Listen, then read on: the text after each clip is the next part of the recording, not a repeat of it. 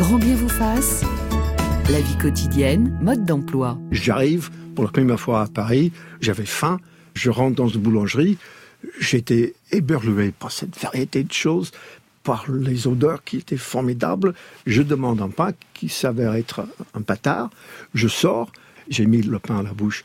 C'était quelque chose de, sismique pour moi. D'abord, il y avait une espèce de rush. Il n'y a pas d'autre mot. C'était quelque chose qui m'est entré dedans avec des arômes rétro-nasales, de fleurs, de fruits, euh, notamment euh, cerises euh, noires. Il y avait aussi un peu de patates douces. Et j'avais l'impression que j'allais aller comme Alice dans un grand trou que j'allais pas m'en sortir. L'historien Steven Kaplan sur France Culture en mars 2020, avec nous pour célébrer les plaisirs et les bienfaits du pain. Marie Astier, bonjour. Bonjour. Vous êtes journaliste à Reporter, le quotidien en ligne consacré à l'écologie, et vous avez publié en poche et point Quel pain voulons-nous? Bonjour Christophe Vasseur. Bonjour Ali. Vous êtes artisan boulanger depuis une vingtaine d'années. Votre boulangerie à Paris s'appelle Du pain et des idées, où l'on vient notamment pour votre pain des amis à la hauteur de sa réputation. Vous nous avez apporté une grosse miche ce matin. C'est ça, il est là. Faites-la craquer peut-être. Allez. Ah, ben voilà. Mais c'est les odeurs surtout qui sont magnifiques. Bonjour Alex Roquet. Bonjour. Vous êtes artisan boulanger, vous avez fondé la boulangerie Le Fou du Pain à Lille et à Vatigny. Et je n'ai hélas jamais mangé votre pain, mais il est réputé exceptionnel. Bonjour, docteur Arnaud Cocolle. Bonjour Ali. Vous êtes médecin nutritionniste à Paris. Dernier livre paru, Végétarien sans carence, chez Albin Michel. Bonjour Abdougnaba. Bonjour Ali. Vous êtes anthropologue, directeur du cabinet Sociolab, et vous avez publié il y a quelques années une anthropologie des mangeurs de pain. Alors Christophe Vasseur, le pain, euh, c'est peut-être l'aliment le plus symbolique de notre alimentation, celui qui recèle peut-être encore une dimension sacrée. Ah mais complètement. Mhm. Enfin là, il faudrait inviter Steve Kaplan pour en parler bien mieux que moi. Euh, vous parliez tout à l'heure, c'est un produit de civilisation, c'est exactement ça. 3 millions d'histoires, vous le trouvez dans pratiquement tous les peuples sous des formes différentes et euh, certains peuples y ont un attachement qui est qui est qui est viscéral. En, France, on a fait la révolution entre autres parce qu'on a manqué de pain, mais euh, regardez dans notre jargon populaire le nombre de dictons tristes comme un, un, jour sans pain, bon comme le pain. Oui, le pain est, est, est sacré. Là, il faudrait 50 émissions pour qu'on en parle. Hein. Attention. À Gnaba, euh, pour euh, ma grand-mère maternelle, il était inconcevable de jeter du pain. Cette idée lui faisait horreur et ça montre bien ce caractère sacré du pain. Oui, alors euh, votre grand-mère, c'est exactement comme ma mère, ce qui ne présage rien de notre différence d'âge, même si je reste votre aîné, Euh, le, le, le pain, c'est une assiette qui se mange. Les Français, dans les 750 Français qu'on a interviewés pour parler du pain, ont tous quelque chose à dire, même ceux qui n'en mangent pas. Les muets du pain n'existent pas. Tout se passe comme si il faisait tellement partie de notre identité que quand on se pose la question, ben, on a du mal à reculer pour se dire, ben, le pain, ben, quoi, le pain, je suis français, donc je mange du pain. Il est tellement simple qu'il porte en lui une dimension matérielle, on l'a entendu avec le pain de Christophe, et aussi une dimension spirituelle qu'on pourrait décliner justement en parlant de la superstition, du pain du du du, du pain du euh, comment s'appelle-t-il ce pauvre euh, oh, celui qui tue les gens, qui coupe les têtes. Vous voyez, c'est tellement horrible que euh, son nom m'échappe. Le bourreau, le bourreau mais si le pain du bourreau justement qui, qui, qui, nous, qui nous impose de ne pas retourner le pain mm. ou alors le fait de devoir ramasser le pain dans la rue pour pouvoir le donner aux oiseaux parce qu'il est sacré. Il est sacré depuis que Moïse l'a reçu de Dieu pour nourrir son peuple. Il est sacré depuis que c'est le dernier repas du Christ. C'est que euh, son corps justement s'est transformé en pain. Il est sacré depuis que ben, le pain est le symbole de l'aliment en soi. Et puis il est vital hein, quand on se souvient euh, dans l'histoire des grands grande révolte née du pain, hein, de la Révolution française au printemps arabe, hein, Gnaba.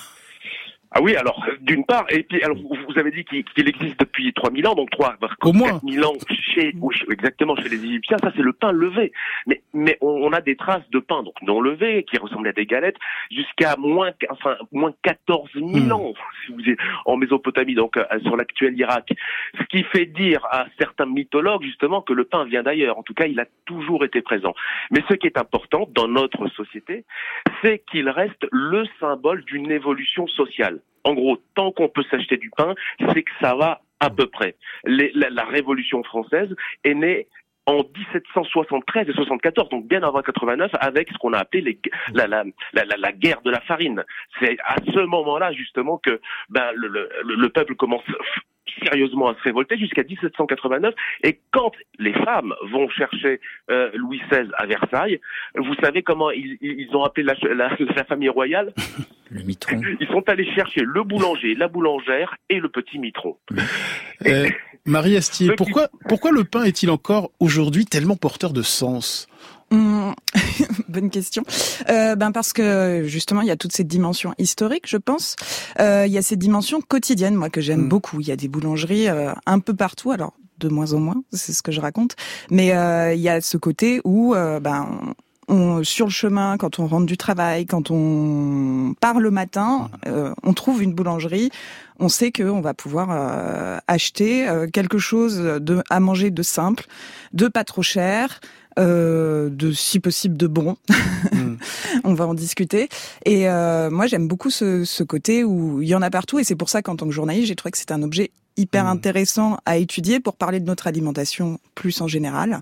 Voilà, et pour toucher euh, et puis pour montrer aussi qu'un objet quotidien, enfin un aliment très quotidien, très banal presque, en fait euh, recèle plein de euh, j'allais dire de secrets, pas forcément de secrets, mais en tout cas derrière, il y a énormément de métiers, de connaissances, de choses à apprendre sur comment euh, il est fait, euh, comment fonctionne la filière, etc. Et, euh, et qu'en fait, mon but, c'était aussi de faire de nous, de donner du sens en faisant de nous des mangeurs de pain avertis. voilà. Et vous écrivez ceci, Marie Astier, il y a le pain religieux que, que l'on bénit, le pain social que l'on met sur la table, le pain politique qui provoque des révoltes, on l'a vu, le pain touristique que l'on porte sous le bras, le pain gastronomique que l'on accommode de mille façons. Oui, euh, ben, c'est un peu ce que je vous disais. C'était ce côté. Euh, il y, y, en a. Enfin, quand j'ai commencé mon livre, en fait, on ne sait pas trop par où, euh, quelle boule prendre ce pain. C'est comme ça que vous avez commencé votre émission. Quand vous avez fait votre introduction, je me suis dit, bah, vous vous êtes retrouvé un peu comme moi face à ce monde. Mais en fait, ce monde, c'est un monde d'images. Et derrière ces images, ben, il faut aller euh, chercher ce qu'il y a. Il y a... Et donc, il y a l'image du boulanger artisan qui est euh, le le représentant mmh. du pain en France. Et derrière ce boulanger, ben, qu'est-ce qui se passe dans son fournil? Qu'est-ce qui se passe euh, ben, chez son meunier? Même des fois, les boulangers ne savent pas ce qui se passe mm. chez leur meunier. Et qu'est-ce qui se passe au champ? Euh, Quel trajet le blé a fait pour arriver jusque euh, dans notre pain quotidien? Moi, en tout cas, c'est ça qui m'a intéressé, c'est de mettre du sens et surtout de mettre de la connaissance. C'est Monsieur Abou Gnaba qui Abou Gnaba qui disait ça dans son livre qu'on on met plein d'images, de sens différents, etc., de, la, mm. de symbolique, mais on oublie d'aller regarder un peu concrètement les choses. Et moi, c'est mon côté un peu j'aime bien regarder concrètement les choses. Euh, qu'est-ce qui se passe? Euh, Sur notre attachement au pain, euh, Alex Croquet, Christophe Vasseur, pendant les divers confinements, nous avons fait du pain maison et puis nous avons continué à fréquenter ces lieux de vie essentiels que sont les boulangeries. Alex Croquet. Oui, pendant le, confinement, on m'a beaucoup appelé pour faire du pain à la maison. Les, gens m'écrivaient, je leur apprenais à entretenir un levain, à fabriquer leur pain eux-mêmes. Et euh, c'était assez euh, assez rigolo. Et euh, mais nous, on a pendant le confinement, il s'est passé une chose très très bizarre, c'est que les gens, vu qu'ils avaient plus de temps, je n'ai jamais eu tant de félicitations sur le pain. Je crois qu'ils prenaient, ils avaient un regard, ils avaient le temps de de, de, de le manger, de, de, de l'apprécier. On n'a jamais eu autant de retours. Et je, je, disais à mon épouse qui est au magasin, je, dis, je pense que c'est vraiment parce que les gens ont plus le temps et du coup, euh, ils, font, ils mangent, ils ont le temps, ils sont moins stressés. Et on a eu un grand retour sur euh, notre travail de pain pendant le confinement. Alors que j'avais rien changé techniquement. J'avais pas, je pense pas que j'ai mieux travaillé pendant le confinement, mais euh, c'était assez marrant ce retour. Christophe Vasseur. Bah, moi, j'étais à Paris, donc ça a été mm. un peu la catastrophe, le confinement. Hein. On a perdu 85% de mm. notre euh, notre clientèle parce que tout le monde était parti se confiner en, en province ou ailleurs.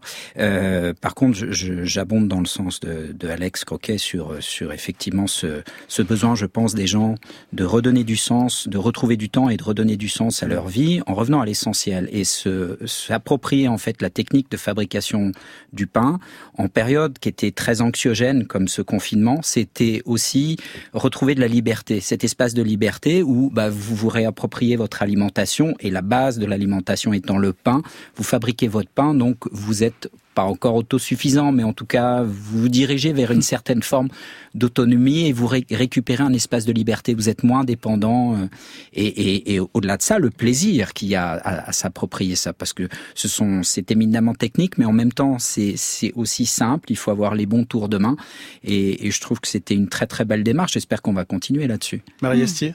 Oui, oui, en fait, moi, je trouve ça super euh, ce que dit Monsieur Croquet. Les gens, en fait, ils ont pris le temps de, de savourer, et c'est c'est très très important. Moi, je me suis rendu compte qu'en fait, euh, je je ne faisais pas assez attention au goût du pain parce que c'est c'est un, un, aliment support. On va faire attention à ce qu'on met dessus. Euh, voilà, on va nous donner des conseils nutritionnels sur ce qu'on met dessus, mais finalement sur le pain lui-même, on réfléchit jamais assez à est-ce que ce pain, quand je le goûte, il qu'est-ce qui, enfin voilà, qu'est-ce que je pense de sa mie, qu'est-ce que je pense de sa croûte, euh, et, et ça, moi, j'ai j'ai beaucoup aimé euh, faire attention à ça, me rendre compte, euh, faire des dégustations avec plein de baguettes différentes, donc un pain a priori euh, qui a pas énormément de goût, euh, qui est vraiment le pain support par excellence, me rendre compte que en fait, je pouvais à des gens qui s'étaient jamais posé la, la, question leur faire réaliser que il y avait une infinité de variétés d'une baguette à l'autre, et je trouve que à partir de ce moment euh, de plaisir euh, et d'attention à ce que l'on mange, on peut euh, ensuite ben, se poser plein de bonnes questions et augmenter le plaisir à la fin. Le regard du médecin nutritionniste Arnaud Coccol. Ah ben, je ne peux que qu'adhérer à ça. Puis euh, merci de m'avoir invité euh, justement dans cette émission plaisir, parce que c'est le plaisir alimentaire avant tout. C'est ce que j'essaye de prôner à mes patients. Les gens euh, sont perdus et lors du confinement, je pense qu'il y a eu une réadhésion en fait au bien manger. C'est-à-dire que les gens d'un seul coup ont redécouvert effectivement ces plaisirs. C'est-à-dire qu'ils ont vu qu'il y avait des, des, choses essentielles, des choses fondamentales. Et c'est-à-dire il faut du goût parce que la vie, sinon, ben, elle n'a pas de goût justement. Donc, euh, il faut donner du sel un petit peu à notre euh, à notre vie, et euh, ça passe par l'alimentation et ce plaisir-là. Et quand vous avez des gens qui sont en perdition alimentaire, c'est là où ils rentrent dans les troubles du comportement alimentaire. Quelqu'un qui n'a pas de troubles du comportement alimentaire, c'est quelqu'un qui savoure en fait son mmh. alimentation. Et ça, je pense qu'actuellement, il faut réapprivoiser un petit peu nos goûts et nos cinq sens. Alors, Christophe Vasseur, pour vous, le pain, ce n'est pas juste de l'eau, de la farine, du sel et du levain. Pour vous vous, ce qui fait lever le pain, ce qui le rend vivant, lui donne son goût unique, c'est l'amour qu'on y met et la part de soi que l'on y consacre. C'est très juste. C'est c'est la part de l'invisible. non, non, mais mais il y a ça. Et puis il y a heureusement dans la farine que vous utilisez des ferments sauvages, la, la, la qualité du blé, la qualité des semences qu'on a plantées. Faut pas oublier euh, justement, Marie essaye de l'expliquer. Le pain, c'est le produit fini que vous avez sur votre table, que vous avez acheté chez le boulanger. Avant ça, vous aviez le boulanger qui l'a transformé. Son tour de main a sublimé cette matière première. Avant ça, vous avez un meunier qui a écrasé des blés, qui a fait des assemblages pour avoir justement un, un mélange avec une certaine certaine plasticité, une certaine palette aromatique. Avant ça, vous avez un cultivateur à qui on a, qui a acheté des semences et qui les a cultivées d'une certaine façon, la plus noble, la plus vertueuse possible, pour justement donner le meilleur de ces semences. Et avant ça, donc cinquième point, vous avez le semencier. Donc on cultive pas n'importe quelle semence, n'importe où. Malheureusement, c'est ce que l'agriculture intensive a tendance à faire, c'est que les blés qui sont cultivés aujourd'hui pour faire du pain sont des blés modernes, hybridés, c'est-à-dire que ce sont des brevets qui sont déposés, des variétés moderne. Alors fort rendement, très bien. Euh, ça résiste aux, aux, PC, enfin aux, aux, ravageurs, aux insectes, et ce que vous voulez. Mais le goût, la, la nutrition, là, elle passe un peu sur le plan secondaire. Mais si vous avez un artisan effectivement qui s'intéresse à toute la filière, euh, donc semences, méthode de culture, méthode de, de, de, mouture, le meunier, et enfin qui adopte un tour de main euh, bah, beaucoup plus respectueux de ce vivant, de ce que j'appelle cette part d'invisible, c'est-à-dire ces, ces, ces micro-champignons qui vont s'exprimer au contact de l'eau tiède et avec le levain ou la levure, et vous allez révéler tout ça un peu comme un animal sauvage que vous apprivoisez, que jamais vous domptez. C'est pour ça que le pain bah, subit aussi des variations de goût, de texture en fonction de la météo, en fonction de l'humeur aussi du boulanger. Quand je vous disais vous mettez de l'amour, le pain c'est de l'amour en mie, c'est ça. Ouais. Vous êtes d'accord avec ça, Alex Croquet? Ah oui, tout à fait, tout à fait. Ben, vous savez que je dis toujours le pain.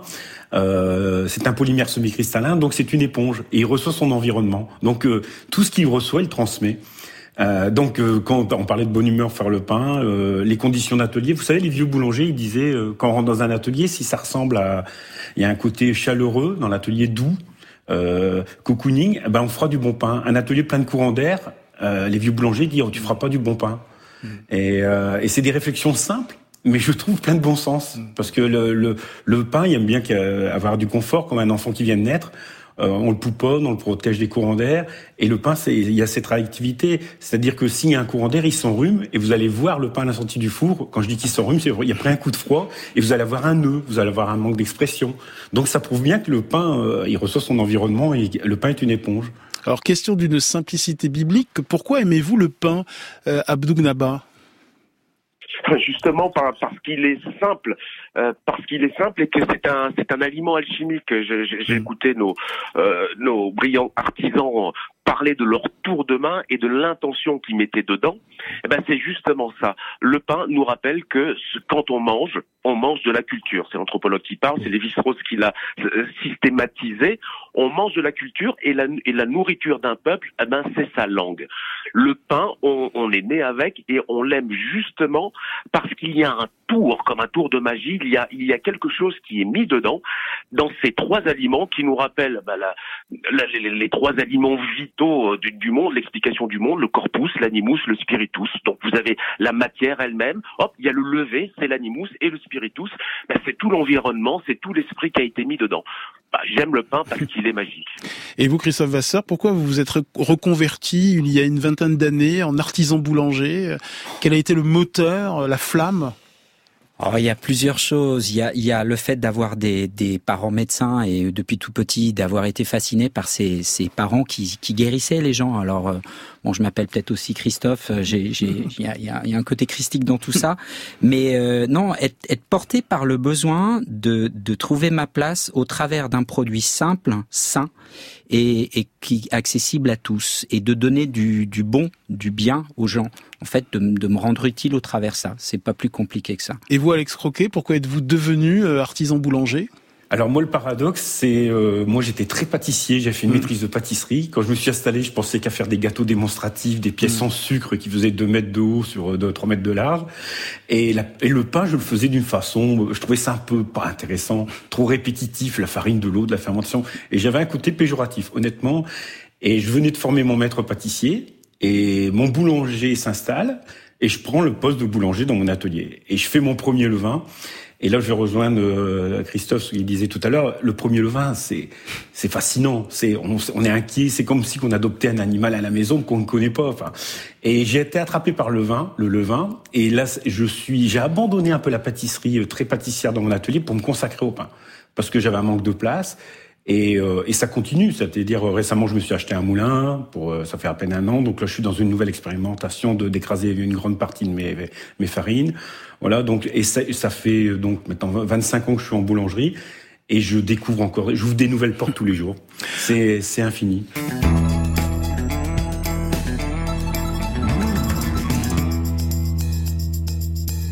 Et on s'intéresse ce matin au plaisir et aux bienfaits du pain. N'hésitez pas à nous raconter votre plaisir au 01 45 24 7000 ou en laissant une note vocale sur l'appli France Inter. Écoutons à nouveau l'historien Steven Kaplan.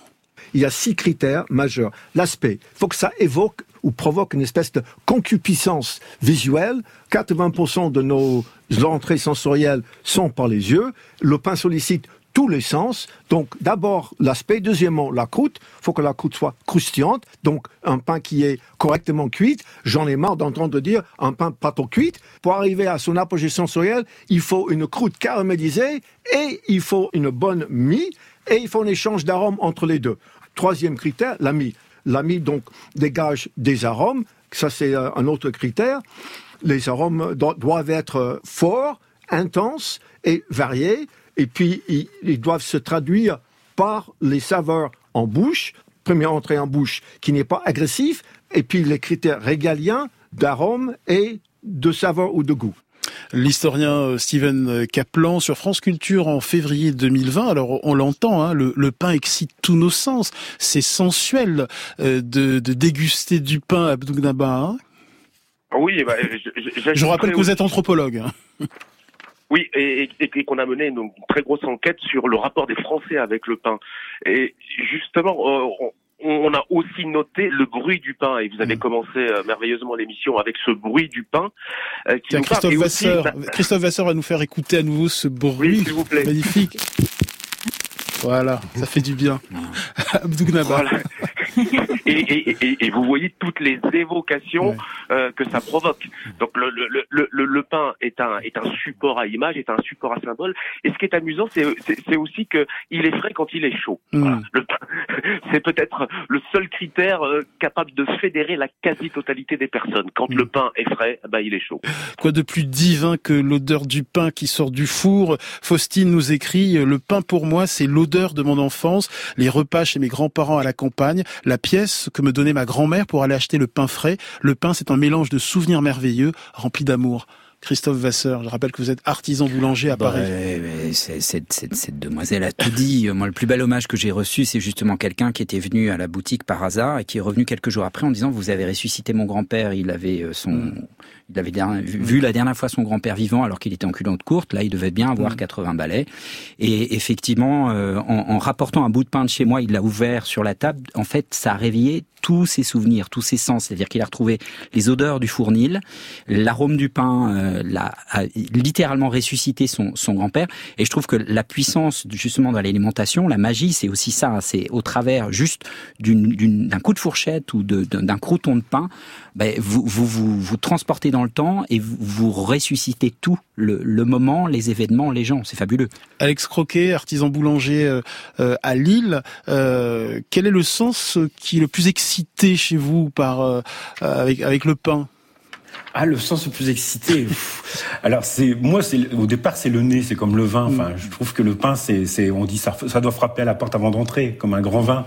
Et, euh, et moi, c'est le nez quand je j'écrase un peu le pain ou quand je l'ouvre en deux, en gardant la masse du pain, pas la tartine, et que mm. j'appuie dessus. Et du coup, dans les couloirs du pain, les petits trous, on fait circuler de l'air. Et là, on attrape tous les parfums. Et j'avais lu dans un livre il y a très longtemps qu'on on avait référencé plus de 200 parfums volatiles dans le pain, encore plus que dans le vin. Mais vu qu'il y en a tellement, ils se donnent la main, et donc c'est dur, il y a des fois à, les isoler, à dire tiens, je sens tel parfum. Mais c'est très complexe euh, le parfum du pain. Et aussi dans le regard du pain, ce que j'explique aux gens, c'est que nous on est le pays de la faluche, dans le Nord, c'est un pain tout blanc. Mhm. Et donc euh, c'est moins complexe. Et les couleurs du pain, c'est important parce que chaque couleur est un regard, chaque couleur est, est un toucher, chaque couleur est un goût, chaque couleur est un parfum. Euh, Marie Astier, euh, à quoi, euh, comment reconnaître un bon pain? Vous écrivez dans Quel pain voulons-nous que la complexité des phénomènes rend difficile la définition du bon pain. Vous écrivez même qu'un pain au levain ou un pain complet ne sont pas une garantie de goût et de santé. J'étais un peu étonné de, de, lire ça, Marie Astier. Euh, ben, je pense qu'en fait, si on veut un concept un peu simple à se rappeler hmm. pour rechercher le bon pain, c'est de chercher du pain vivant. Alors, qu'est-ce que ça veut dire du pain vivant? Ça veut dire un pain où tous ces petits micro-organismes, ces petites levures, ces petites euh, bactéries euh, du levain, elles ont pu se développer, elles ont pu faire leur mmh. fermentation. C'est aussi, euh, pour qu'elles puissent faire ça, ben, il faut une farine s'il vous plaît, euh, sans améliorants, mhm. euh, pour que parce que si on met des améliorants, si on met des additifs, euh, etc., ben ça c'est ça artificialise la fermentation et en fait ça, tue le pain. Ben je sais pas si ça le tue, mais en tout cas ça contrôle la fermentation et ça empêche finalement le développement de tous ces petits micro-organismes qui sont ceux qui font la euh, la diversité des saveurs, qui crée euh, cette complexité des goûts, euh, ce plaisir, etc. la texture aussi. Et, et ensuite, ben, pour avoir une farine, une farine vivante, c'est une farine où il y a ces petits micro-organismes à la base. Donc c'est une farine à partir d'un blé vivant. Donc ça veut dire ben, un blé qu'on n'a pas traité de partout en, en éliminant finalement tout, toute cette diversité invisible et, et si possible aussi un blé euh, vivant parce que c'est c'est pas un blé euh, normé, standardisé, mm. mais c'est un blé qui vit avec euh, l'endroit où il est cultivé. Christophe Vasseur? Ah bah j'abonde complètement. Si vous voulez le, le, le pain pour qu'il soit bon, il faut qu'il y ait une matière première noble. Premier point essentiel, première matière noble. Donc un, un blé qui n'a pas connu la chimie de synthèse à aucun moment, ni au travers d'engrais, de pesticides ou quoi que ce soit. Une variété si possible ancienne, donc adaptée à un terroir qui a été cultivé avec amour, une fois de plus. Et après ça, effectivement, c'est le temps qui est fondamental pour que ces, ces micro-organismes se, se révèlent, se réveillent. C'est pas en deux ou trois heures. Tout le drame, il est là aujourd'hui. Si vous voulez, c'est que la filière pain aujourd'hui, c'est un constat où vous avez une matière première qui euh, vaut pas grand-chose, avec un tour de main qu'on a réduit à deux heures. Et en deux heures, c'est comme un vigneron à qui vous dites, voilà, vous allez maintenant votre vin directement euh, sorti du tonneau. Vous n'avez même pas laissé vieillir. Donc en fait, c'est un vin nouveau. Bah, le pain, c'est la même chose. Le vin, le pain, pardonnez-moi, pour qu'il exprime des goûts et qu'il soit sain, c'est-à-dire digeste et sucre lent, c'est au moins 12 à 24 heures de fermentation. Or, aujourd'hui, toutes les recettes sont sur deux heures, tous les savoir-faire sont sur deux heures. Donc vous avez un pain indigeste, sucre rapide et pas bon. Et, récemment, j'ai mangé un très mauvais pain sur un tournage télé, une baguette blanche, molle, à la mi très dense, étouffante, absolument horrible. Où, et quand on mâchait, on a l'impression de, de, de ressentir le goût des améliorants, des ah additifs. C'était peut-être euh, euh, le fruit de mon imagination. Mais je me demande comment on peut vendre de tels pains, très honnêtement. Ah mais on l'a fait pendant des, des, générations, enfin des générations non, mais pendant des décennies. Rappelez-vous, à partir des années 50, enfin sortie de la guerre, on, voulait la, la mode, c'était un pain blanc qui était même enrichi avec de la farine de fève. C'est là qu'on a inventé le pétrissage intensif, c'est-à-dire qu'on s'est mis à surpétrir la pâte pour l'oxyder, pour la blanchir, utiliser effectivement toute une batterie d'améliorateurs de panification qui permettent d'aller plus vite, d'avoir une pâte qui est plus régulière. Vous êtes plus dépendant de la météo. Il faut savoir que animal vivant, la farine, effectivement, s'il pleut ou s'il fait sec, vous adoptez votre recette. Pas là, en fait, euh, vous vous posez plus de questions. Vous êtes un exécutant et vous n'êtes plus un, un, un artisan pour moi. Et c'est ça le drame, c'est qu'il faut réapprendre, se réapproprier ces techniques pour remettre du sens dans ce qu'on fait et prendre le temps, 24 heures pour faire une pâte minima, à minima. Euh, Alex Roquet, euh, Jean-Marc nous écrit euh, ceci, je suis effaré du manque de qualité générale des pains de boulanger de quartier. Pas de goût, pas d'arôme dans la boulangerie. Les clients demandent même un pain non cuit. Quelle hérésie Alors nous, c'est le problème aussi. Moi, dans le Nord, les gens, ils aiment le pain coupé. Et je disais le pain blanc, on a une culture du pain coupé, du pain mm. blanc. Et moi, pour euh, éduquer les gens, bah, j'ai, j'ai, bon, maintenant on est tout en bio depuis plus de 20 ans, et, et pour le vin, mais ça a été long. J'ai perdu des gens, tous les gens qui sont habitués à du pain sans âme, euh, consensuel, euh, euh sans intérêt, ils, ils, ils, viennent plus chez moi. Et d'ailleurs, on dit chez Croquet, il y a une vraie croûte, faut avoir des bonnes dents, mais c'est pas grave. Mais le levain aussi, l'intérêt du levain, c'est que dans la richesse de la vie, dans le pain qui existe, il y a, que ce soit au niveau de la céréale ou du levain, ça crée un pH bas, entre 4 et 5 de, et 5. Et c'est là que les enzymes, comme euh, la phytase, ils peuvent empêcher l'acide phytique qui est présent dans toutes les céréales de déminéraliser le pain. Du, coup, on reçoit pas les minéraux du pain. C'est ça l'intérêt du levain. Aussi, la protéase. La protéase ne peut agir que sur un temps de fermentation très long. Et la protéase, qu'est-ce qu'elle va faire? Elle va dégrader la protéine. Et la protéine, c'est le gluten. Et du coup, quand vous mangez le pain, la première digestion, c'est la fermentation. La deuxième digestion, c'est la salive. Et la troisième, c'est la microbiote intestinale. Mm. D'où l'intérêt, comme disait Christophe Vasseur, de faire des longues fermentations mm. avec un pH et puis, docteur euh, Arnaud Cocolle, euh, le bon pain se reconnaît aussi à la longue mâche. Quand on le mastique longtemps, tous les arômes qui se révèlent euh, avec ce mélange de salive, d'enzymes, de du pain, c'est quand on le mâche longtemps qu'on qu'on découvre ce qu'est un bon pain. Ah, c'est essentiel la mastication. Donc déjà, je salue le collègue artisan boulanger qui est médecin également, hein, parce que là, ce qu'il a dit, c'est très juste au point de vue médical.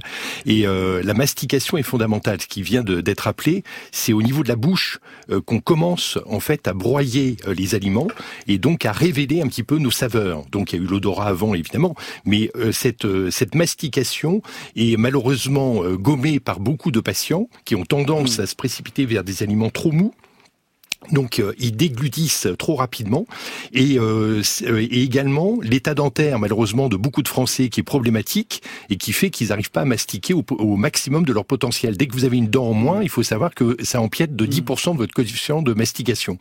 Donc et après pour préparer le tube digestif à l'arrivée des nutriments et entretenir notre microbiote intestinal qui est vraiment fondamental justement dans, la, dans le nourrir. On va nourrir notre flore digestive grâce au pain entre autres.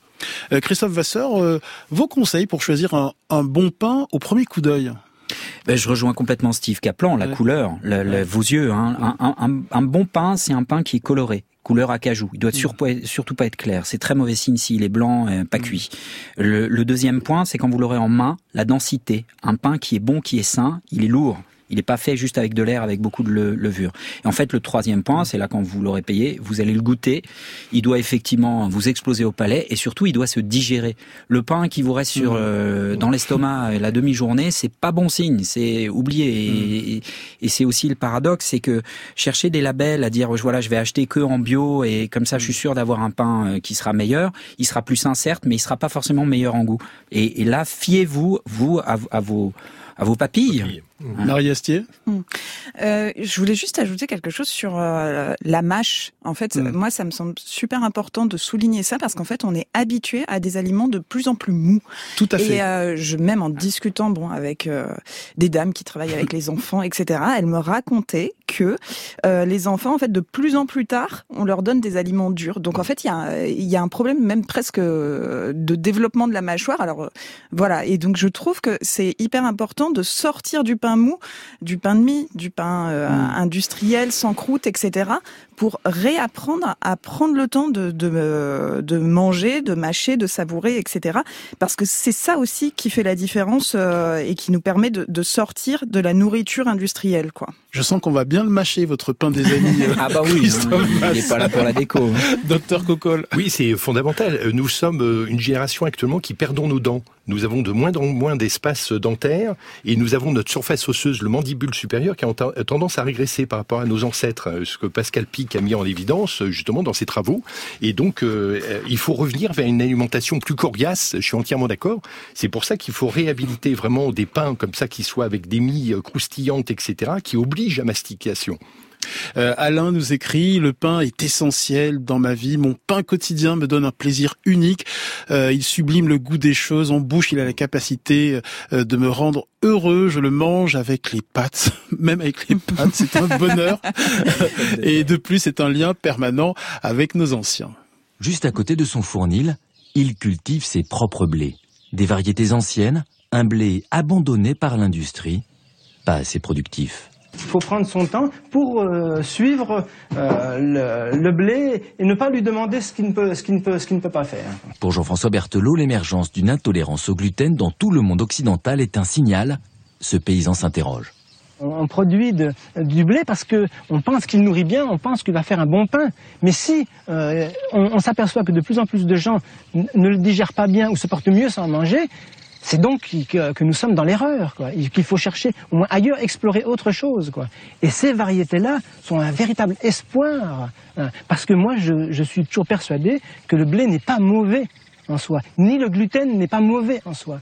C'est seulement les blés d'aujourd'hui et la présence d'un certain gluten dans les blés d'aujourd'hui qui fait que euh, finalement c'est pas très très bon euh, euh, pour le pour le corps humain. Quoi. Et on vient d'écouter le paysan boulanger Jean-François Berthelot euh, dans Enquête exclusive sur M6 en 2020. Marie Astier sur ce que nous dit Jean-François Berthelot. Eh ben c'est très important et en fait il faut euh, rendre ça euh, aux paysans boulangers, aux premiers artisans du bio, etc., qui ont euh, un peu bah, redécouvert ces, ces, blés. alors on dit anciens, maintenant on peut même dire blés paysans parce que maintenant qu'ils sont recultivés, ils sont plus anciens, ils sont d'aujourd'hui et réadaptés par les paysans d'aujourd'hui. Et en fait, ce qu'il dit sur le gluten, c'est un peu eux qui l'ont explicité aussi, c'est que il y a plein de types de gluten et en fait les blés qu'on sélectionne euh, les blés conventionnels euh, qui font 99% du marché aujourd'hui, c'est des blés qui sont sélectionnés pour avoir des gluten tenaces en grande quantité. Pourquoi? Parce que euh, la moitié de notre blé est exporté et plus il y a des protéines, plus il y a de gluten dedans, plus il est payé cher, tout simplement.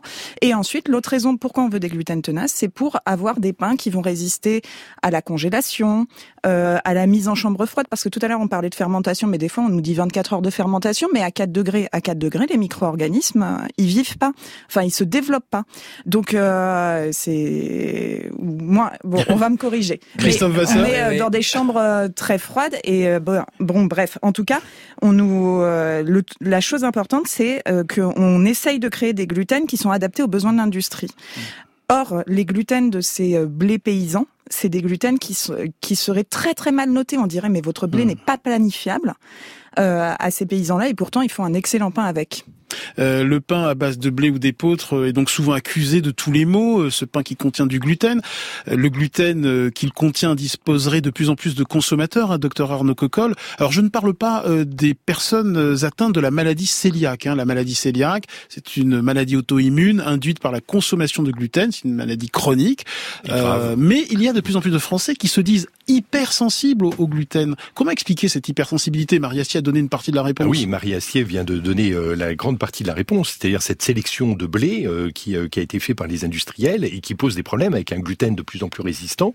Alors il faut savoir aussi qu'il y a des gens qui sont sensibles à des particules, c'est pas forcément le gluten, ça peut être euh, ce qu'on appelle les profilines ou les, les agglutinines, etc. Donc certains parfois... sucres, les FODMAPs oui, alors c'est encore autre chose ça, mais il y a cette sensibilité effectivement accrue actuellement. Donc il y a des gens sur lesquels il faut écouter un petit peu leurs symptômes, c'est-à-dire ils se plaignent des douleurs, vraiment des désagréments pénibles.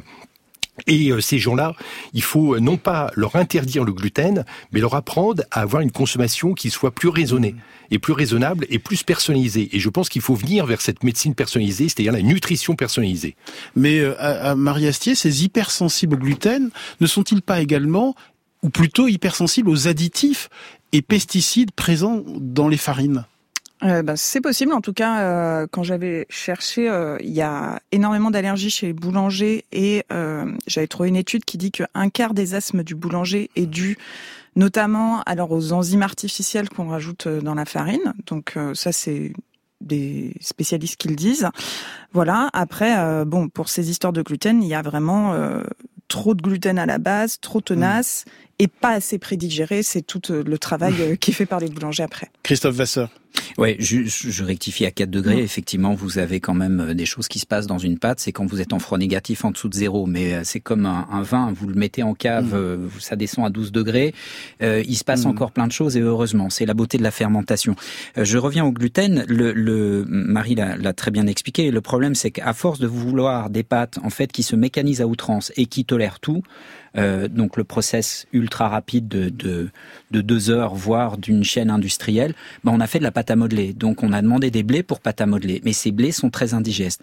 Or, euh, si vous travaillez sur des blés anciens, en tout cas cultivés en bio, et que vous laissez le temps à la fermentation de digérer tout ça, et qui en plus sont exempts d'améliorants et de pesticides, comme par hasard, les gens qui se disent hypersensibles, ben, digèrent sans problème.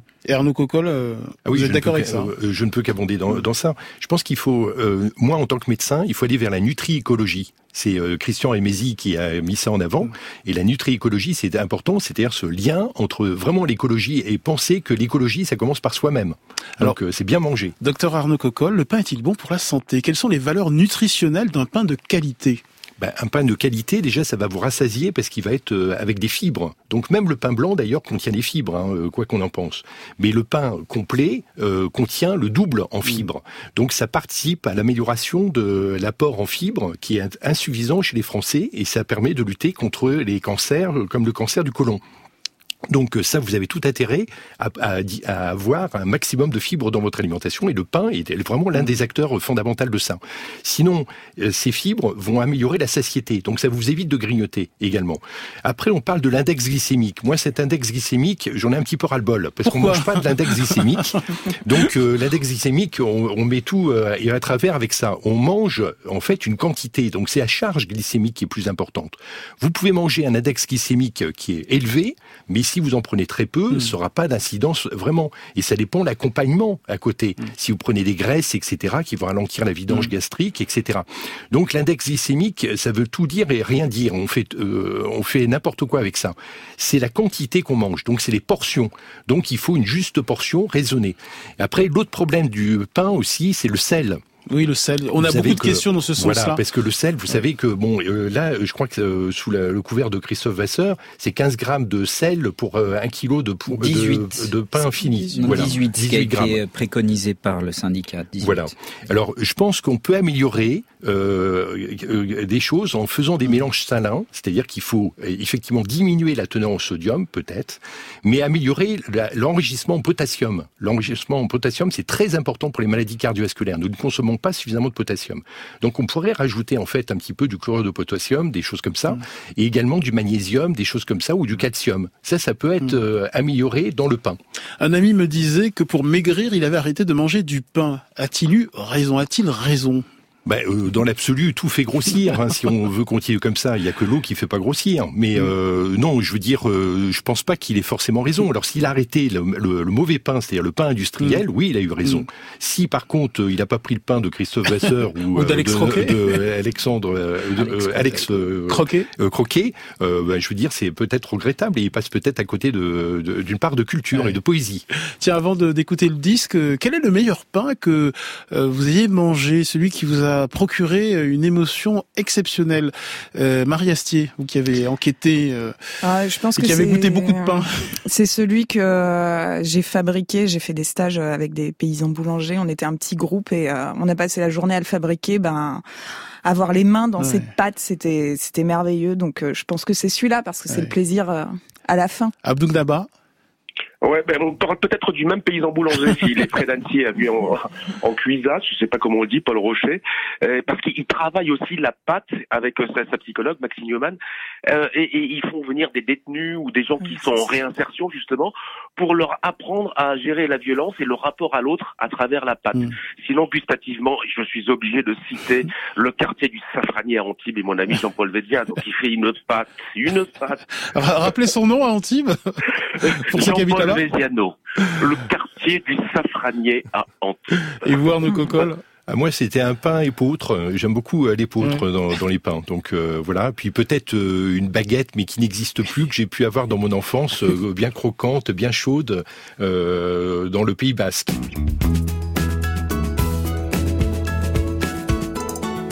Et on s'intéresse ce matin au plaisir et au bienfait du pain. Euh, et Laette euh, qui nous écrit sur Facebook euh, quel plaisir d'écouter votre émission tout en cuisant mon pain au levain, mon levain sauvage que j'appelle Francky.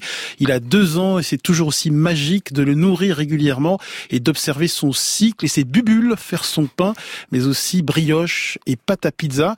Et nous accueillons Muriel. Bonjour Muriel. Bonjour Muriel, vous appelez de Koffenheim.